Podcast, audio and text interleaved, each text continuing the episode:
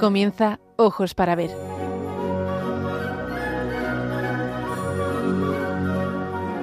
Dirigido por Andrés Jiménez con la participación de Miguel Ángel Irigaray y Santiago Arellano.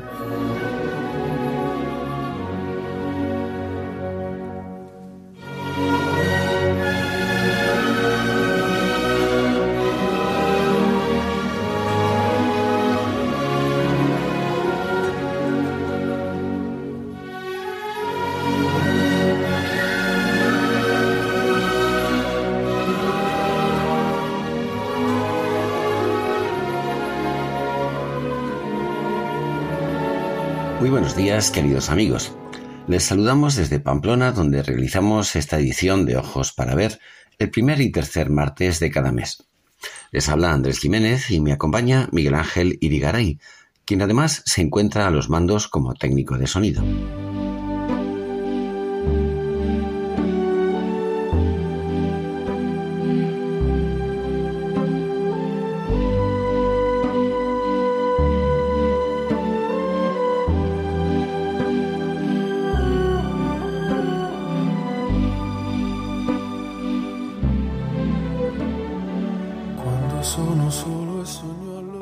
Vamos a hablar de cómo en la vida cotidiana, por medio de su trabajo, los laicos, los bautizados de a pie, colaboran, colaboramos a la creación, la redención y el embellecimiento del mundo. Y por ello las tareas que desempeñan en su vida cotidiana son el instrumento habitual de su santificación. Esta es la vocación específica de los laicos, plasmar la vida de fe y el amor de Cristo en el vivir cotidiano. A ellos, presentes en el seno de un mundo gravemente herido de pragmatismo, corresponde, además de modo especial, testificar con la palabra y con las obras que la fe cristiana constituye la única respuesta plenamente válida a los problemas y expectativas de cada hombre y de la sociedad. Pero eso solo será posible si los bautizados sabemos superar en nosotros mismos la fractura entre el Evangelio y la vida. Podemos decir, confirmando los avisos de los últimos pontífices, que ha sonado en la Iglesia la hora del laicado. Precisamente ahora, en un tiempo pobre de esperanza. Al contemplarse a la luz del Verbo encarnado, el hombre y la mujer se conocen plenamente a sí mismos. La experiencia de fe, que es el encuentro personal con Cristo, y la caridad, que es su expresión operante, ponen de manifiesto la dignidad de cada hombre y mujer y ofrecen sentido y fecundidad a la tarea de humanizar el mundo y la vida. Es muy claro que la vida de fe no se agota en sus resultados históricos, que siempre serán mejorables y algunos incluso discutibles. Pero a la vez, esa fe actuante es una energía capaz de generar pujantes aportaciones culturales y humanas. Muy buenos días, Miguel Ángel. ¿Cómo te encuentras? Muy buenos días, Andrés. Muy buenos días, oyentes de Radio María. Muy bien me encuentro, Andrés, gracias a Dios. Y con ganas, con ilusión de hacer contigo y al lado de todos nuestros oyentes este programa. Al hilo de lo que decías, Andrés, hay que apuntar que San Juan Pablo II decía que una fe que no se hace cultura es una fe insuficiente pero es que además la vida cotidiana es fuente de cultura porque en ella cultivamos a diario nuestra humanidad y nuestro mundo. Y entonces para muchos ser dentista, taxista o empresario, por ejemplo, es el modo concreto que tienen de vivir y ser cristianos. Para otras personas, ser cristiano significará ser pintor o deportista o profesor o abogado o amigo o estudiante o ama de casa y serlo de todo corazón, poniendo en ello lo mejor de sí mismos. Tales dedicaciones no son un añadido o suplemento a su condición de creyentes, sino precisamente la concreción siempre mejorable, por supuesto, de su fe, y desde ellas viven en el corazón de este mundo su existencia única. Para todos los bautizados, la concreción de su fe se produce de modo más esencial en aquello a lo que dedican normalmente su vida, en sus relaciones con las cosas, en sus relaciones con los hombres y claro está en sus relaciones con Dios. y ello tanto en la vida del hogar y del trabajo como en el ágora de la vida pública. La misión del laicado precisamente en esta hora de laicismo es la de ser, en las realidades comunes de cada día, testigos imitables de la resurrección y de la vida de Cristo, señales tangibles de que Dios vive y le importamos. Ojos para ver, con Andrés Jiménez.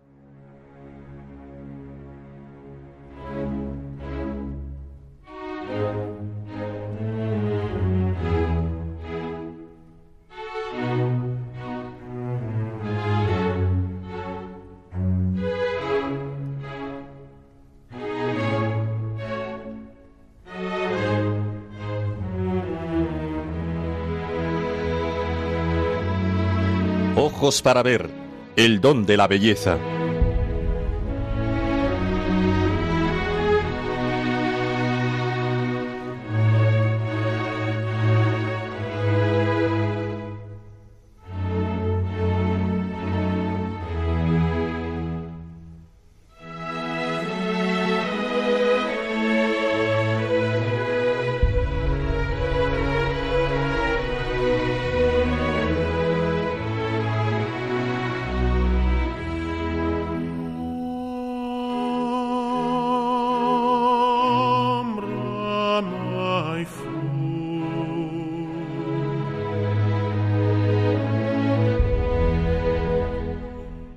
La secularidad es una de las dimensiones de la Iglesia.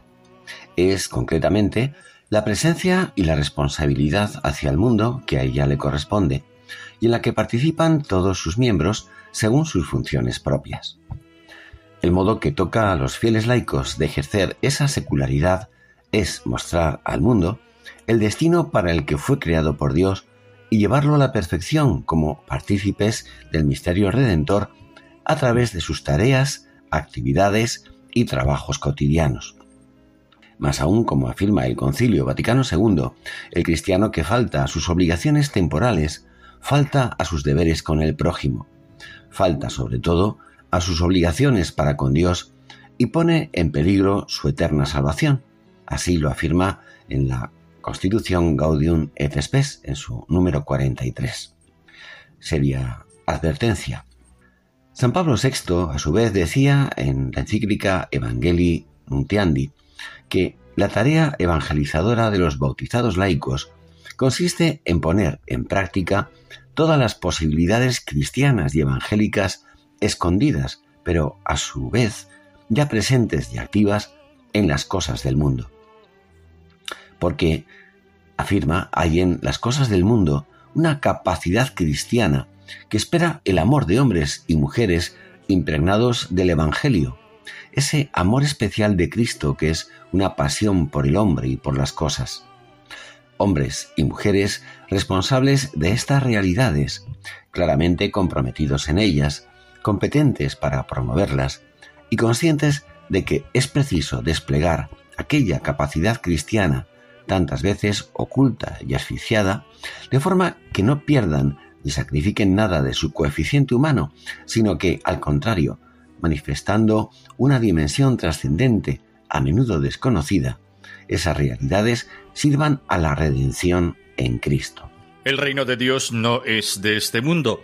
El cristianismo no está en este mundo para resolver la cuestión social, para establecer la paz entre las naciones o para impulsar la prosperidad de los pueblos.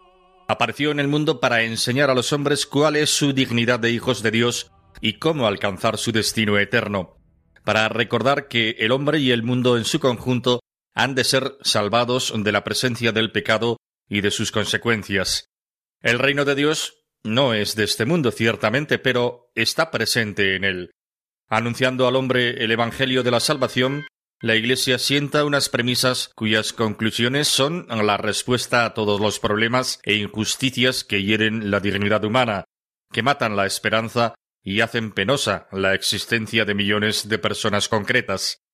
La razón de ello es que en la fe cristiana late un germen divino, el amor de Cristo, que puede vencer al egoísmo y al pecado, cambiar la vida de las personas y configurar una civilización del amor y de la vida.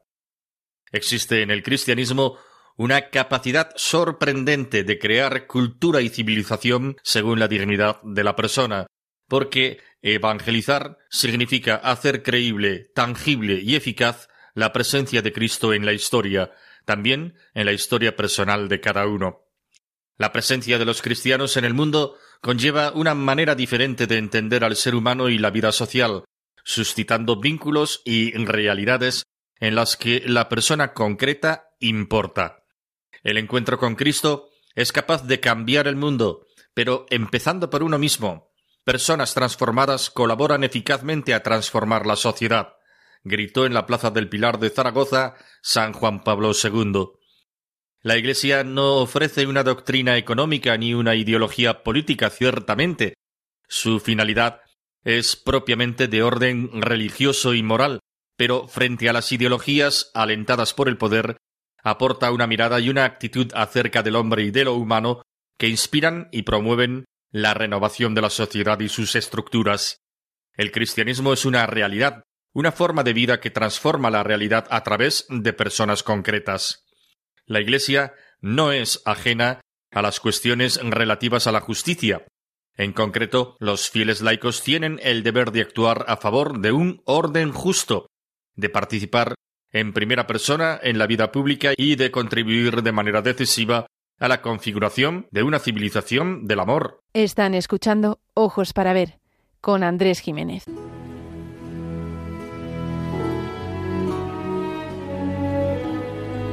Aprender a mirar. Ojos para ver. Radio María.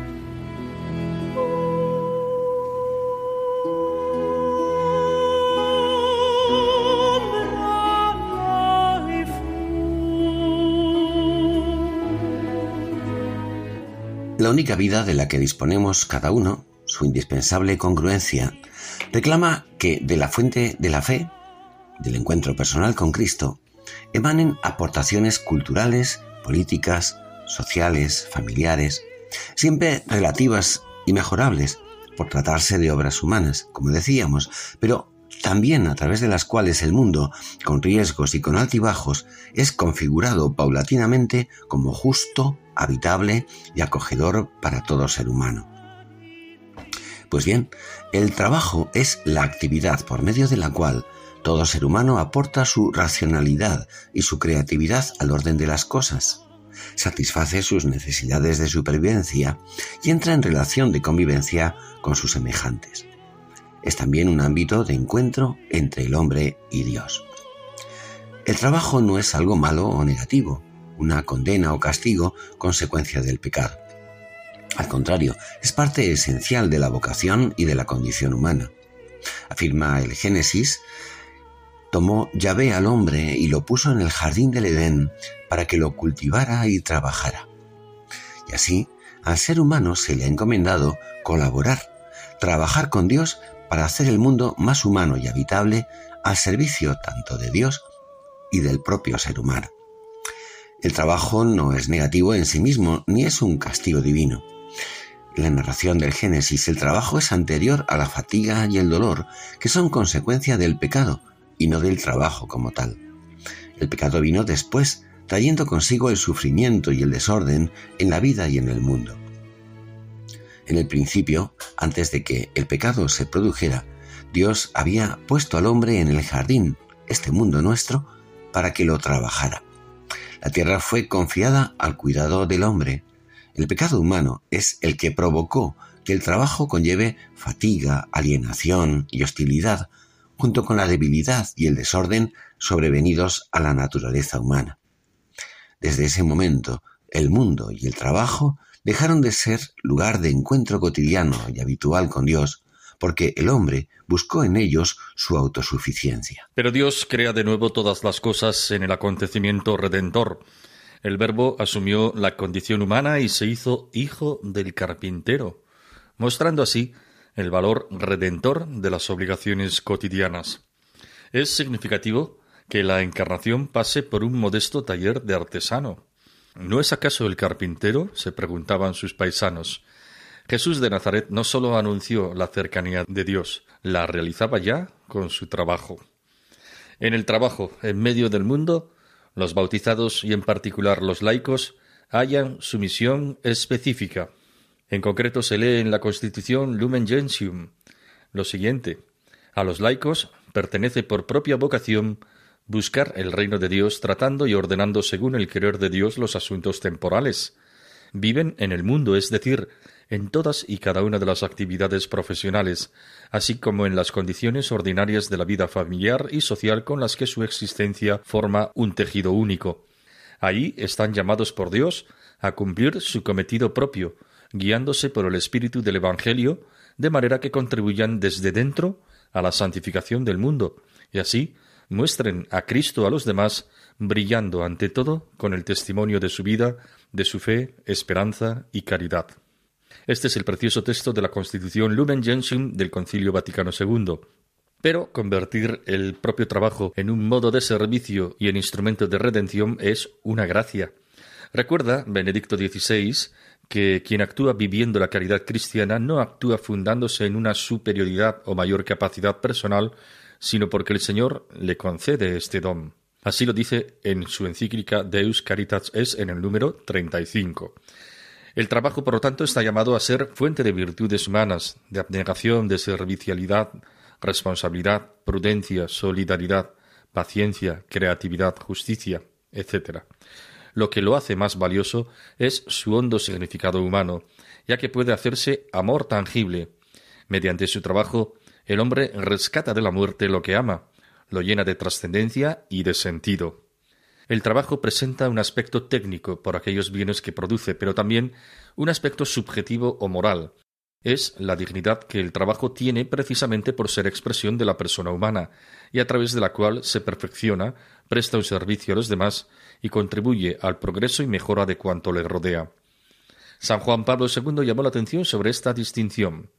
Decía así el fundamento para determinar el valor del trabajo humano no es en primer lugar el tipo de trabajo que se realiza, sino el hecho de que quien lo ejecuta es una persona.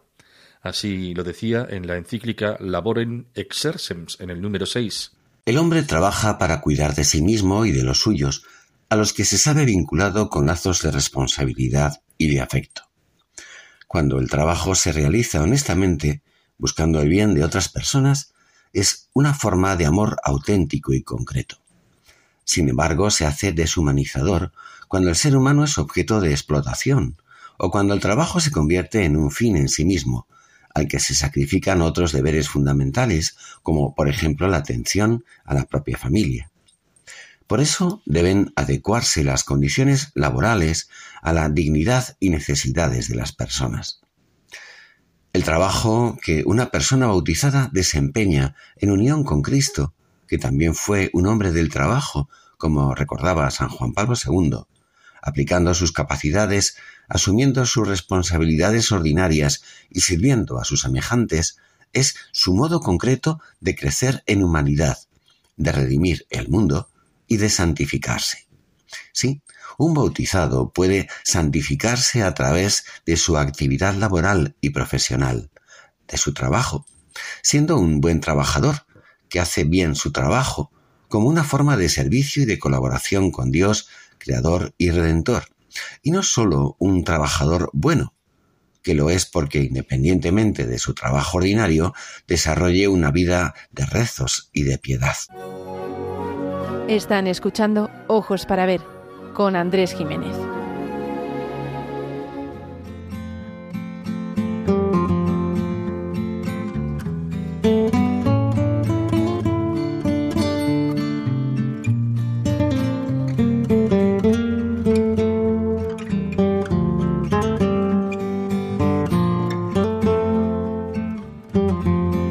ojos para ver, momento para la pintura.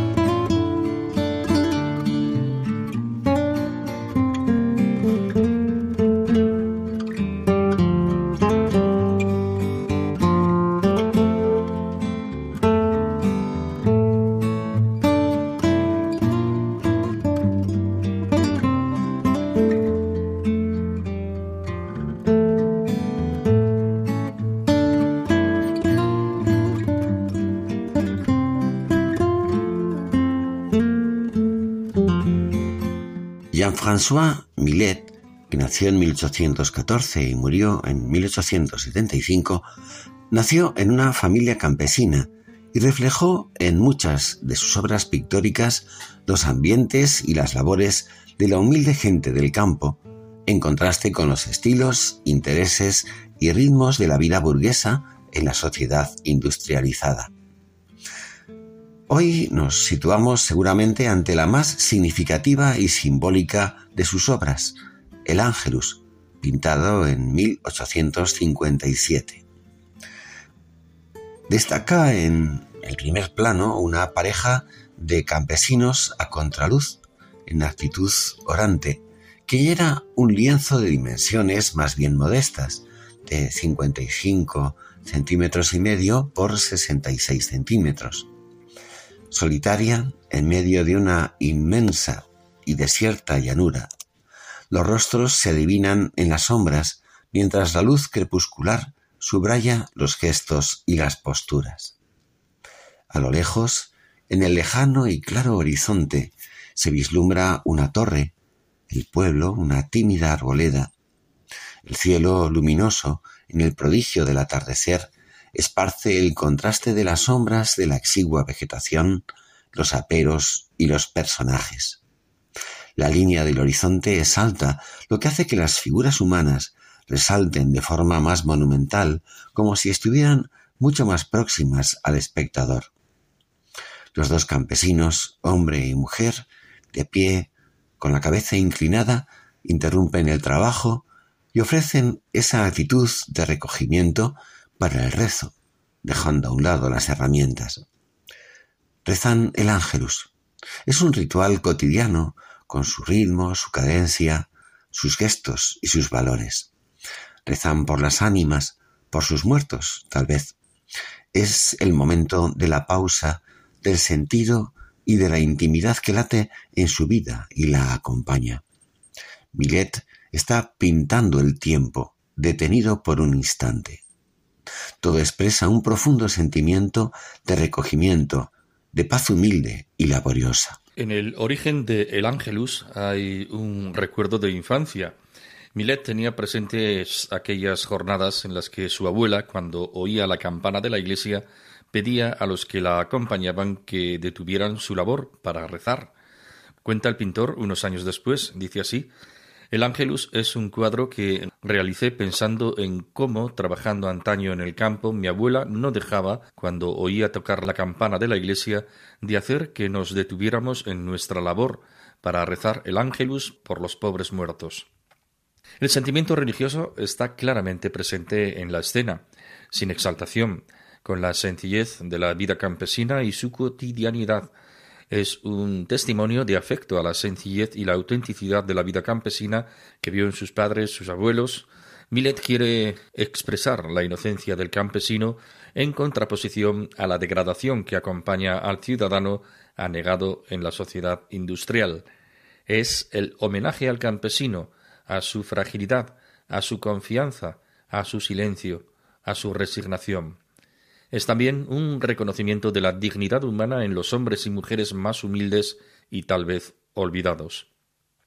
Al pintar un cuadro, ya sea una casa, un bosque, el océano o el cielo, es necesario pensar siempre en la presencia del hombre. En todo lo que pintáis, un campo, una casa, el cielo, pensad siempre en el hombre que lo cuida y admira, en el placer o el sufrimiento que le procura, y entonces percibiréis que su trabajo está ligado con su familia, con sus ocupaciones y con el vivir de la sociedad entera, sobre todo si el personaje que sintetiza toda su humanidad es un campesino. Campesino nací, campesino moriré, pegado a la tierra sin separarme de ella con mis zuecos. Así nos cuenta el autor. La pintura de Millet, su mirada reflexiva y penetrante sobre la gente humilde del campo, las duras condiciones de su trabajo y de su vida, su manera de hacerlas cercanas y valiosas, impresionaron e influyeron muy profundamente en pintores como Manet, que recibió una intuición especial a la hora de captar y pintar los paisajes, o Vincent van Gogh, quien, sin haber conocido personalmente a Millet, se formó como pintor reproduciendo sus pinturas y dibujos y le tuvo por su padre espiritual. El Ángelus es una de esas obras de arte en la que cada espectador puede encontrar algo distinto y propio. Pero en todo caso, el sentimiento religioso, la fuerza interior de la presencia divina en el alma del trabajo y del esfuerzo humano está aquí claramente presente en la sencillez de la vida cotidiana.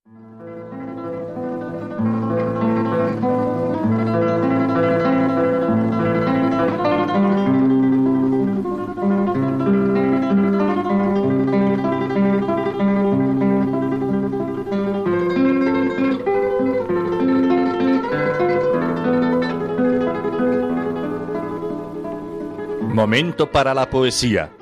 Ojos para ver. Radio María.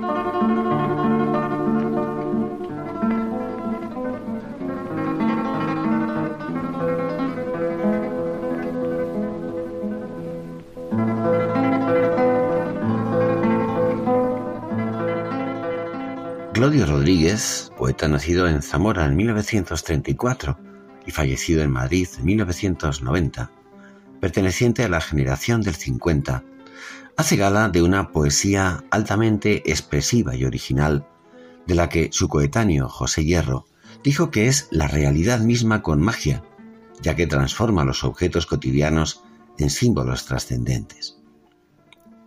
Claudio Rodríguez es autor de un bello poema titulado Alto Jornal que dice así.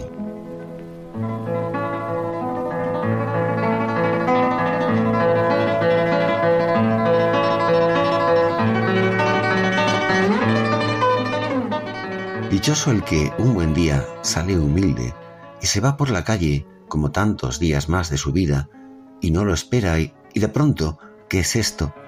Mira lo alto y ve, pone el oído al mundo y oye, anda y siente subirle entre los pasos el amor de la tierra y sigue y abre su taller verdadero y en sus manos brilla limpio su oficio y nos lo entrega de corazón porque ama y va al trabajo temblando como un niño que comulga, mas sin caber en el pellejo. Y cuando se ha dado cuenta al fin de lo sencillo que ha sido todo, ya el jornal ganado, vuelve a su casa alegre y siente que alguien empuña su aldabón y no es en vano.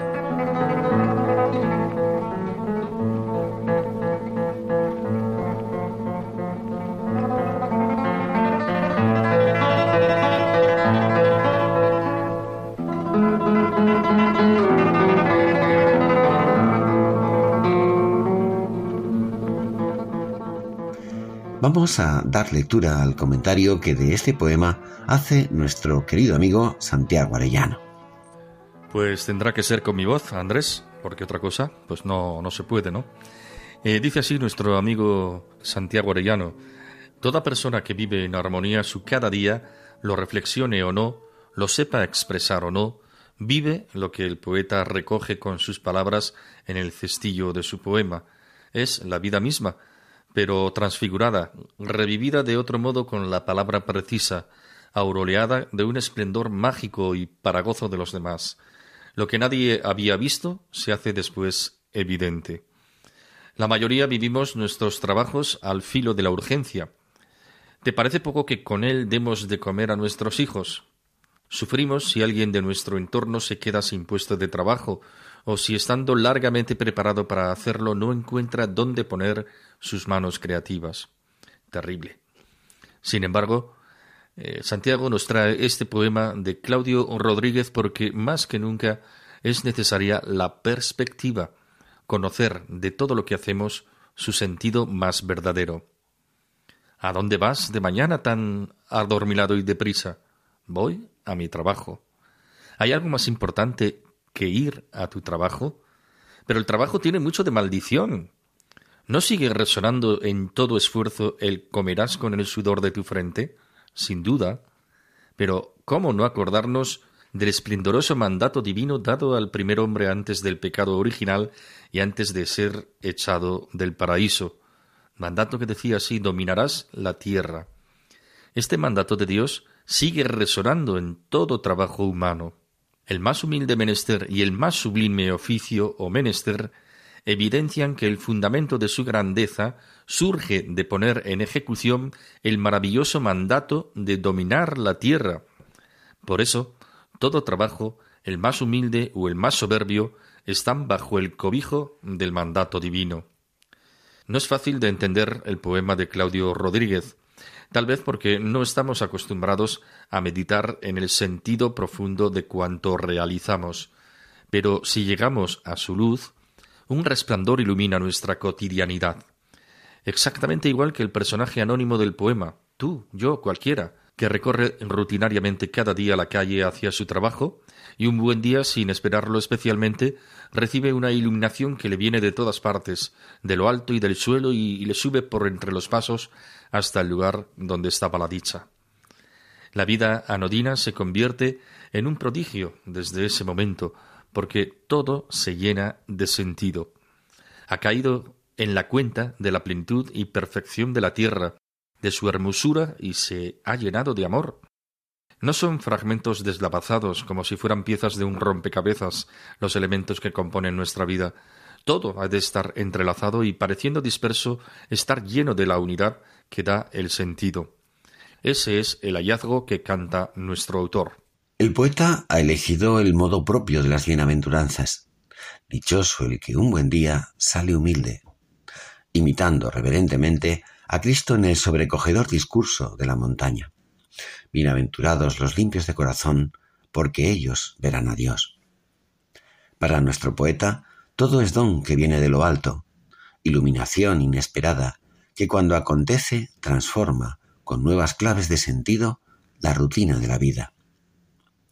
No dejamos de hacer lo que siempre veníamos haciendo, con la humildad inicial del que hace todo porque hay que hacerlo, que así es la vida, solemos añadir con cierto deje de resignación, y de obediencia ciega, no se sabe hacia quién.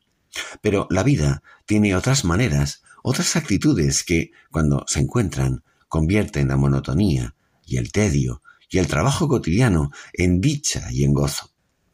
Es en ese instante de gracia cuando lo común, rutinario y hasta pedestre se convierte en algo excepcional, en algo extraordinario.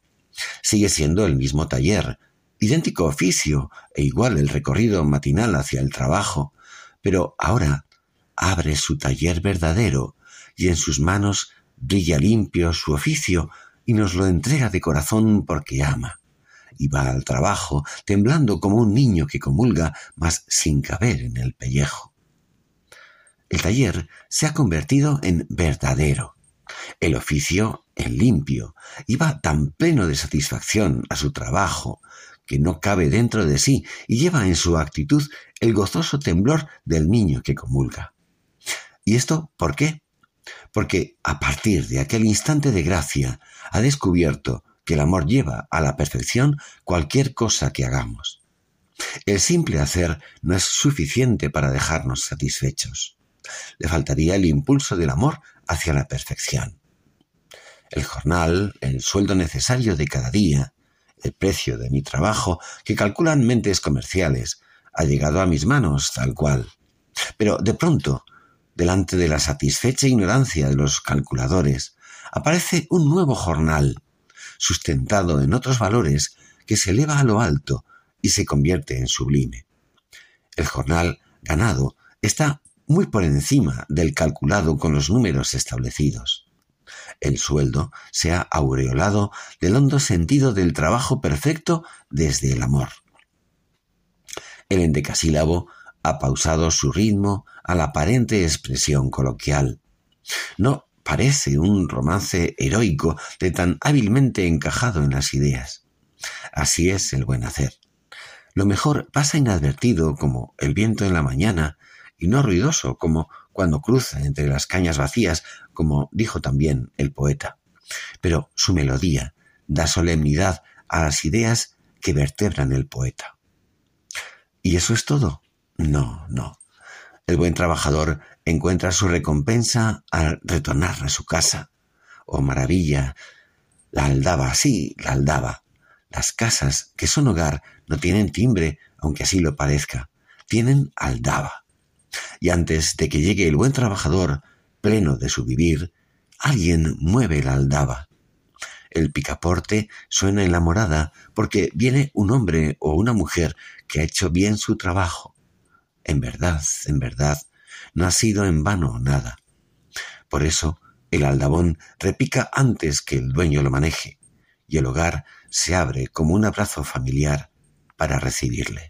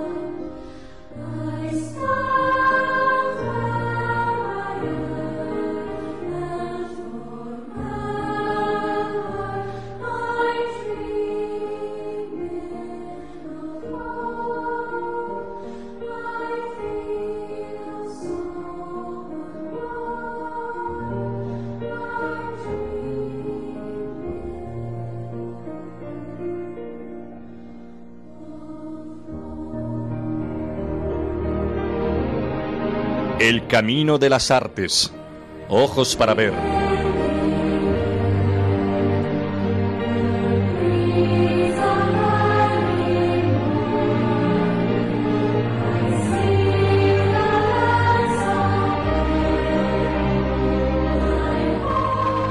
En la obra escultórica del templo expiatorio de la Sagrada Familia se han dado cita diversos autores desde los inicios de la construcción del templo hasta la actualidad. Como es sabido en la devoción y en la dedicación de la basílica, San José tiene un lugar sobresaliente, lo que se pone de manifiesto en numerosas referencias escultóricas donde aparece al frente de la familia de Nazaret y al timón de la iglesia. Nos vamos a fijar hoy en dos esculturas en las que puede apreciarse tácitamente su figura de educador de Jesús en su papel de custodio y padre virginal.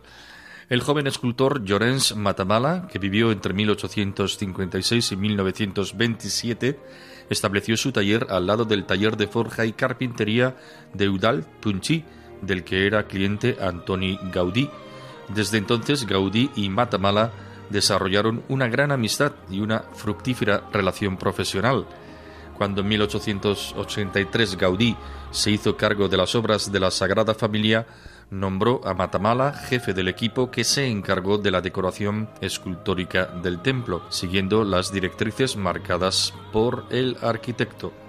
La familia Matamala tenía una gran relación con Gaudí. Este comía a menudo con ellos y Llorens solía acompañarlo a su casa del Parque Güell. El hijo de Llorens, Joan, que vivió entre 1893 y 1977, comenzó como aprendiz bajo la dirección de su padre. A la muerte de este, en 1928 pasó a ser jefe del taller donde continuó los trabajos escultóricos de la fachada del nacimiento hasta 1934.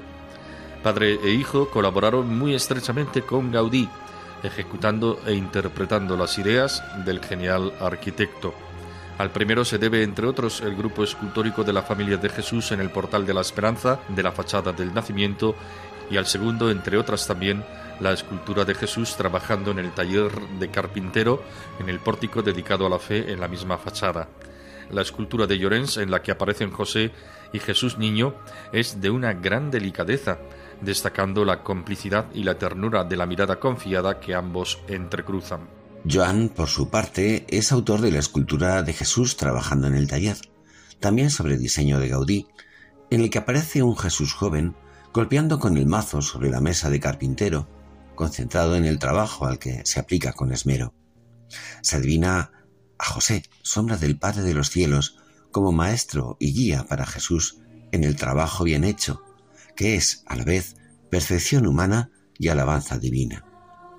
La actividad en apariencia más insignificante puede tener el mayor valor si quien la realiza, convirtiéndola en amor que busca el bien de las personas, la transmuta en autodonación e incluso en redención.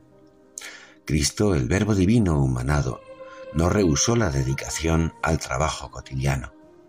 Asumió la condición humana y se hizo hijo del carpintero, mostrando así el valor redentor de las obligaciones cotidianas. Es significativo que la encarnación pase por un modesto taller de artesano. Jesús en Nazaret no sólo anunció la cercanía de Dios, la realizaba ya con su trabajo de artesano.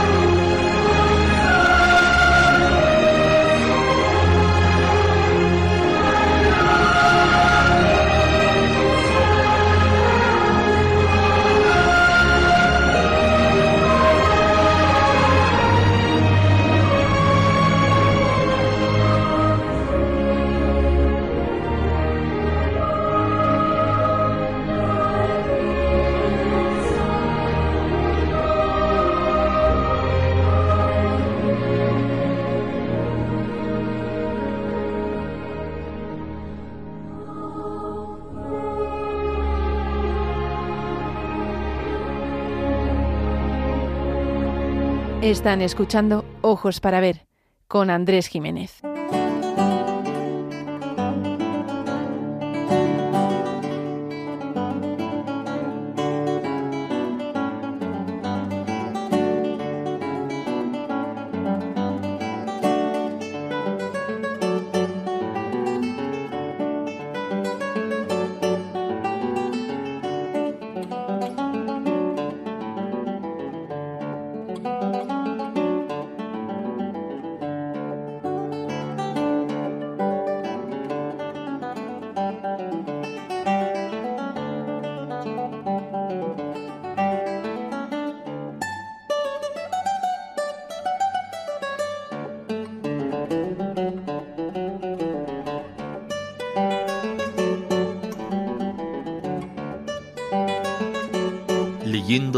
Las novelas ejemplares de Miguel de Cervantes.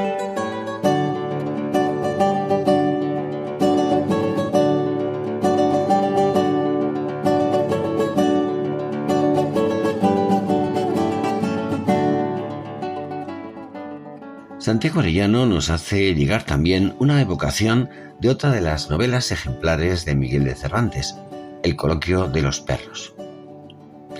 Leemos uno de sus fragmentos. Habla Berganza, uno de los dos mastines.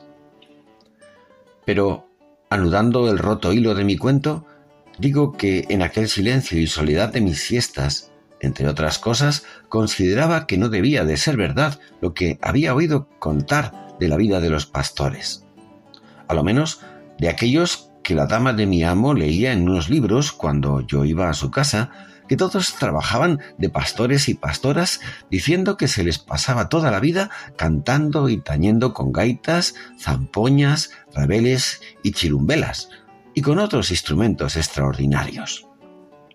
Deteníame a oírla leer, y leía cómo el pastor de Anfriso cantaba extremada y divinamente, alabando a la sin par Belisarda, sin haber en todos los montes de Arcadia árbol en cuyo tronco no se hubiese sentado a cantar desde que salía el sol en los brazos de la aurora hasta que se ponía en los de Tetis, y aun después de haber tendido la negra noche por la faz de la tierra sus negras y escuras alas, él no cesaba de sus bien cantadas y mejor lloradas quejas.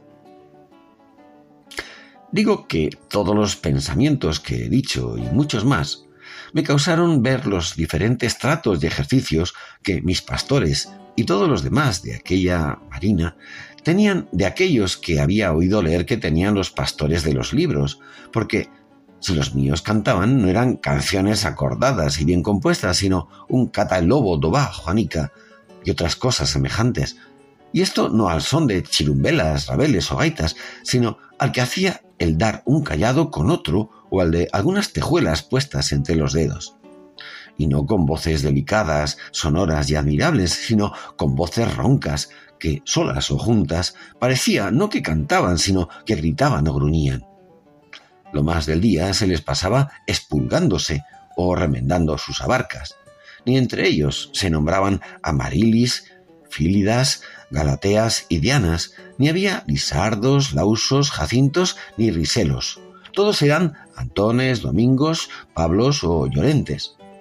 Por donde vine a entender lo que pienso que deben de creer todos, que todos aquellos libros son cosas soñadas y bien escritas para entretenimiento de los ociosos y no verdad alguna, que, a serlo, entre mis pastores hubiera alguna reliquia de aquella felicísima vida, y de aquellos amenos prados, espaciosas selvas, sagrados montes, hermosos jardines, arroyos claros y cristalinas fuentes, y de aquellos tan honestos cuanto bien declarados requiebros, y de aquel desmayarse aquí el pastor, allí la pastora, acullá resonar la zampoña del uno, acá el caramillo del otro.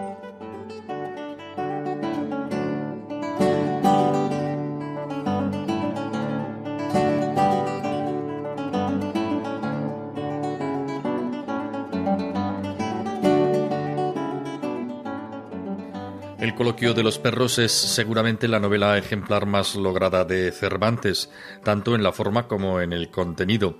El diálogo entre dos perros, Cipión y Berganza, escuchado en el hospital por el alférez campuzano mientras curaba de la enfermedad venérea que le contagió su engañosa esposa, le va a permitir a Cervantes denunciar la contradicción entre las apariencias y la realidad, la ilusión a los ojos y los verdaderos móviles que hacen actuar a los hombres, como enseñaba Margarita Monreale refiriéndose a los sueños de Quevedo.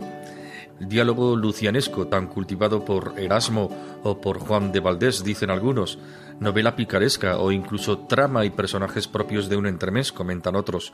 Todo está presente, pero ante todo la denuncia de una sociedad desvencijada en sus valores y corrompida. Sexo, robos e incluso crímenes, todo era válido. Se trata de un mundo sumergido. Lo deplorable es que no nos suena en nuestros días a fantasía propia de tiempos lejanos y bárbaros. Como consuelo, a contraluz, la sensatez de los animales que sí distinguen el bien del mal y que contrasta con la brutalidad e inmoralidad de los distintos amos que ha ido conociendo Berganza en su aciago deambular. No podremos entender ni valorar la locura, entre comillas, de Don Quijote si no tenemos en cuenta la turbia realidad pintada en las novelas ejemplares. Enderezar este rumbo fue su audaz y vana pretensión. Un caballero andante contra mafiosos monipodios o contra la catadura moral de los personajes retratados en el coloquio de los perros. El final estaba cantado.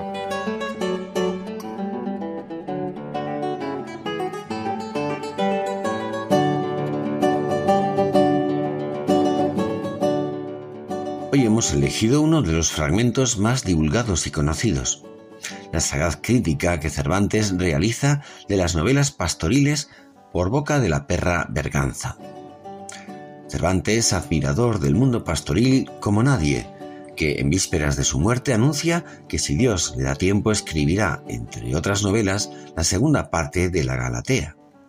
Bien sabe que es un juego que alivia con su ficción las duras contrariedades de la vida. Realmente es una vía de escape que, mediante la utopía, nos permite atisbar el mundo feliz que en nuestro interior anhelamos. Y ahí Garcilaso, el sublime, o la Diana de Montemayor, o la maravillosa Marcela del mismo Quijote, o los diversos juegos pastoriles intercalados, por ejemplo. Berganza nos da una clave no exenta de sátira, que todos aquellos libros son cosas soñadas y bien escritas para entretenimiento de los ociosos, y no verdad alguna. Cervantes, en el prólogo de estas novelas, nos da una pista más consoladora al reconocer en ellas una de las finalidades del arte literario. Dice así, mi intento ha sido poner en la plaza de nuestra República una mesa de trucos, donde cada uno pueda llegar a entretenerse sin daño de barras, digo, sin daño del alma ni del cuerpo, porque los ejercicios honestos y agradables antes aprovechan que dañan. Sí, que no siempre se está en los templos, no siempre se ocupan los oratorios, no siempre se asiste a los negocios, por calificados que sean. Horas hay de recreación, donde el afligido espíritu descanse. Para este efecto, se plantan las alamedas, se buscan las fuentes, se allanan las cuestas y se cultivan con curiosidad los jardines. También se escriben las novelas. Genial. Nuestros afligidos espíritus necesitan descansar, como bien dice don Miguel. La fantasía eleva sobre la cruda realidad nuestras apetencias de belleza, verdad y bien, pero sin confundir, porque en la realidad los pastores se dedican a expulgarse y remendar a barcas, y no son en nada parecidos a los de los libros. ¿Será posible alguna vez entre los hombres el mundo idílico de la Arcadia? Sí y no. Nosotros lo llamaríamos la civilización del amor, con nuestros pontífices, pero desde el realismo de tener que estar vigilantes y orantes ante la presencia incontestable del pecado y del enemigo de natura humana, como llamaba San Ignacio al demonio, entre nosotros siempre al acecho.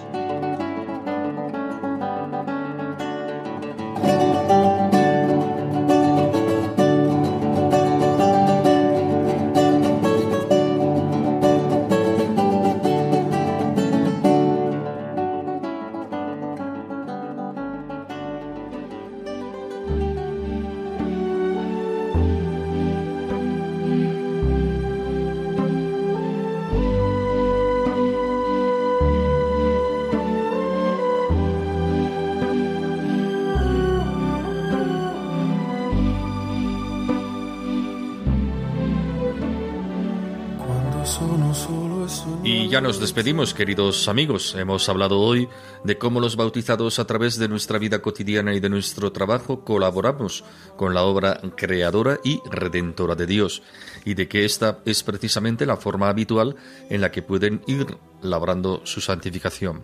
Por lo demás, como recordaba a su paso por Zaragoza San Juan Pablo II, personas transformadas colaboran eficazmente a transformar la sociedad. Con los pies en el suelo y con el alma en Dios van labrando la civilización del amor. Les recordamos que pueden tener el contenido de este programa para volver a escucharlo o para descargarlo entrando en la página web de Radio María en la sección podcast, buscando nuestro programa Ojos para ver en la fecha de hoy, 7 de marzo de 2023. Que tengan todos un hermoso y feliz día. Buenas tardes.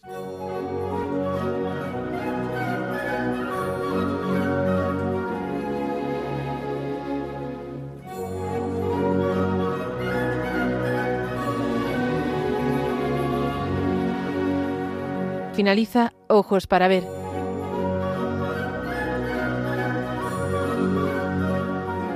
un programa dirigido por Andrés Jiménez con la participación de Miguel Ángel Irigaray y Santiago Arellano.